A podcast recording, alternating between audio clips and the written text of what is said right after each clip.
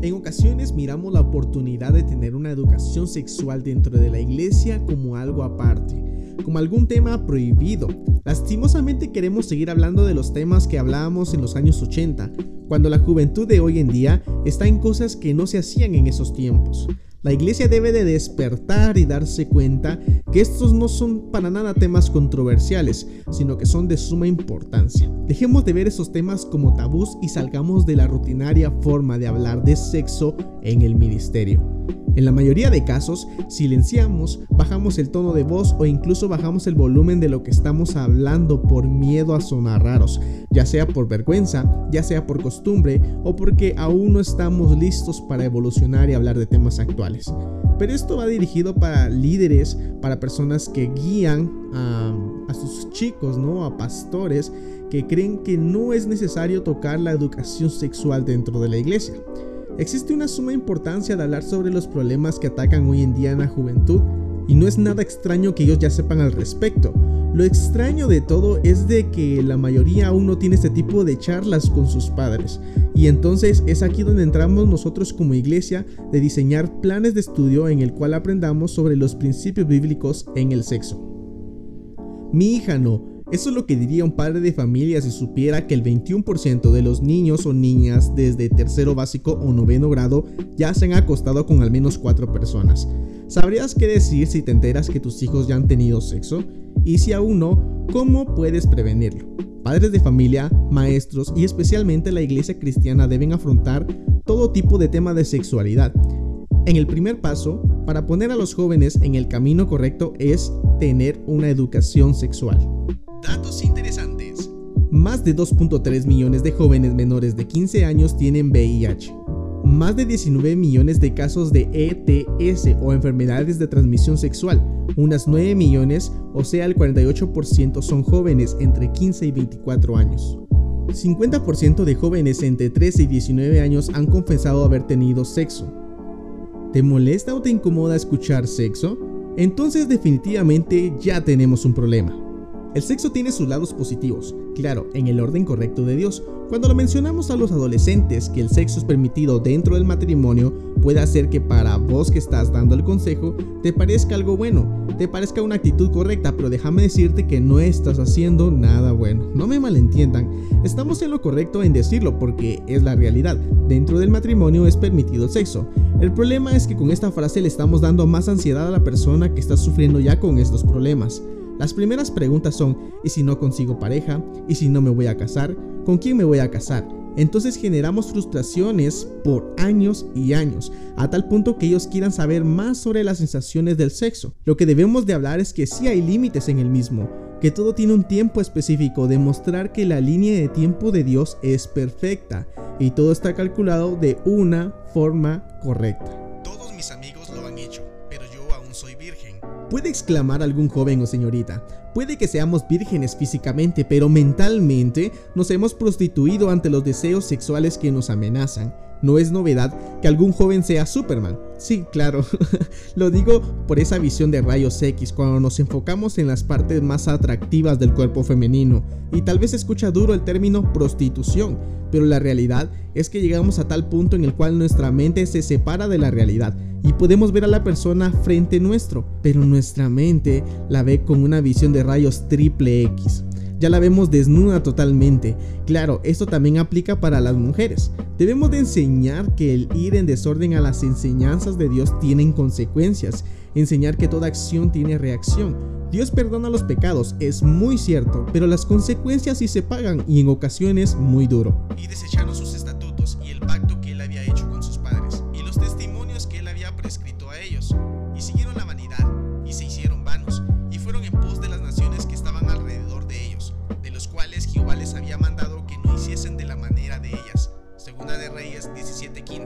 El semáforo sexual puede hacer que te sirva para empezar a hablar de sexo con tus hijos, con tus ovejas o con los chicos que estás dirigiendo. Número 1. El verde. La atracción en las personas es buena. Dios la inventó igual que inventó el matrimonio y el sexo. Y sirve para encontrar a la mejor persona para ti.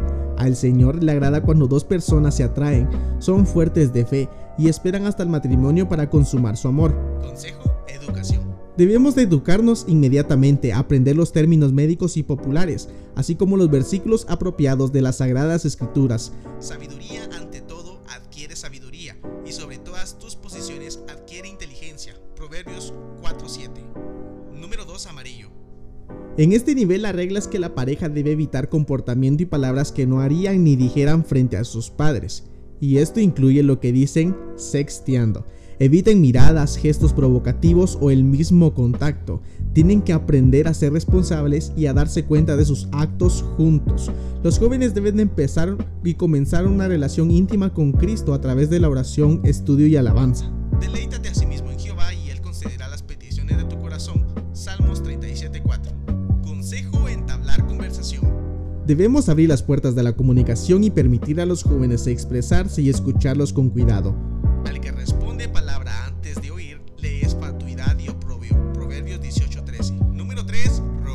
Todo lo que es prohibido debe ser evitado completamente y ni siquiera debe ser explorado ni investigado.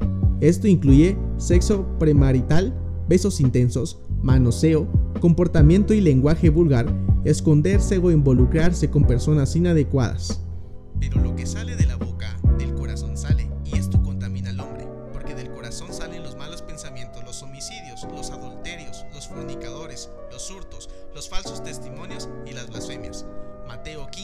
18 y 9. Consejo afronte el problema con hechos. Cite ejemplos de las consecuencias bíblicas, físicas, médicas y sociales del sexo premarital. Honroso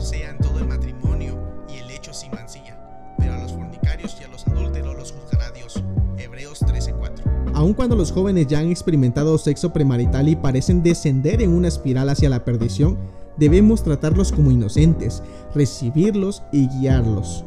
Deben saber que son tan preciosos para Jesús que nadie puede tomar su digno lugar en sus corazones porque la gracia de Dios se ha manifestado para salvación a todos los hombres, enseñándonos que, renunciando a la impiedad y a los deseos mundanos, vivamos en este siglo sobria, justa y piadosamente, guardando la esperanza bienaventurada y la manifestación gloriosa de nuestro gran Dios y Salvador Jesucristo. Tito 2, 11 al 13. Consideré estos difíciles pero simples pasos a tomar enseñemos todo lo referente al sexo, las cosas buenas, las cosas malas.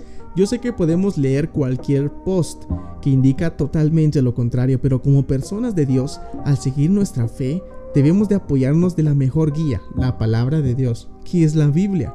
Si tú tienes algún problema en cuanto a sexo, te invito a que puedas retomar esa libertad que tenías antes, o ya la has olvidado. ¿Cómo era estar libre? Pues te invito a que puedas volver a tener todo eso que estaba perdido Hoy el Señor quiere darte una nueva oportunidad. Así que donde quiera que estés, si has tenido eh, cualquiera de todos estos males, yo te invito a que hoy puedas tomar el reto de poder pedir perdón a Dios por todos los actos deshonestos, por todos los deseos sexuales, por todas las cosas impiedosas que hemos estado haciendo y que podamos tener ese reencuentro con Dios. Así que donde quiera que tú estés, si has estado siguiendo bastante esta serie, en lo personal me ha bendecido como no tienes idea, es momento que pidamos perdón a Dios por todas las cosas malas que hemos hecho. Así que antes de poder despedir este episodio me encantaría poder orar por tu vida. Señor, te agradezco tanto por la persona que está escuchando esto, que puedas tú bendecirlo, que puedas tú llenarlo, ya sea hombre, ya sea mujer. Bendecilo, Señor. Llénalos de tu gracia, llénalos de tu poder, ayúdalos a poder romper estas cadenas, Señor. Son cosas que solamente tú puedes hacer. Y creo, Señor, que cada persona que está escuchando esto, Señor, va a tener cambios en su vida, Padre. Esto lo creo en nombre de tu Hijo amado Jesucristo. Amén y amén. Así que tú donde quiera que estés, ten la confianza en que Dios va a ser el centro de tu vida. Ya sabes que puedes seguirme en mis redes sociales, puedes seguirme en mi perfil de Instagram, arroba oscar-ajín, arroba el podcast de Oscar Ajín y puedes encontrarme pues así en cualquier red social, ya sea en Twitter, ya sea en Facebook, donde quiera que, que me puedas buscar. Estoy dispuesto a poder ayudarte en lo que tú desees. Aquí en la descripción del episodio te dejo mis contactos para que puedas escribirme con todo gusto si ya necesitas consejería, si necesitas alguna ayuda que pueda brindarte, con mucho gusto estoy abierto para poder bendecir tu vida también. Así que con todo lo anterior ya dicho, esto fue la serie de Sexualidad Santa, espero que te haya gustado y pues nos escuchamos hasta la próxima.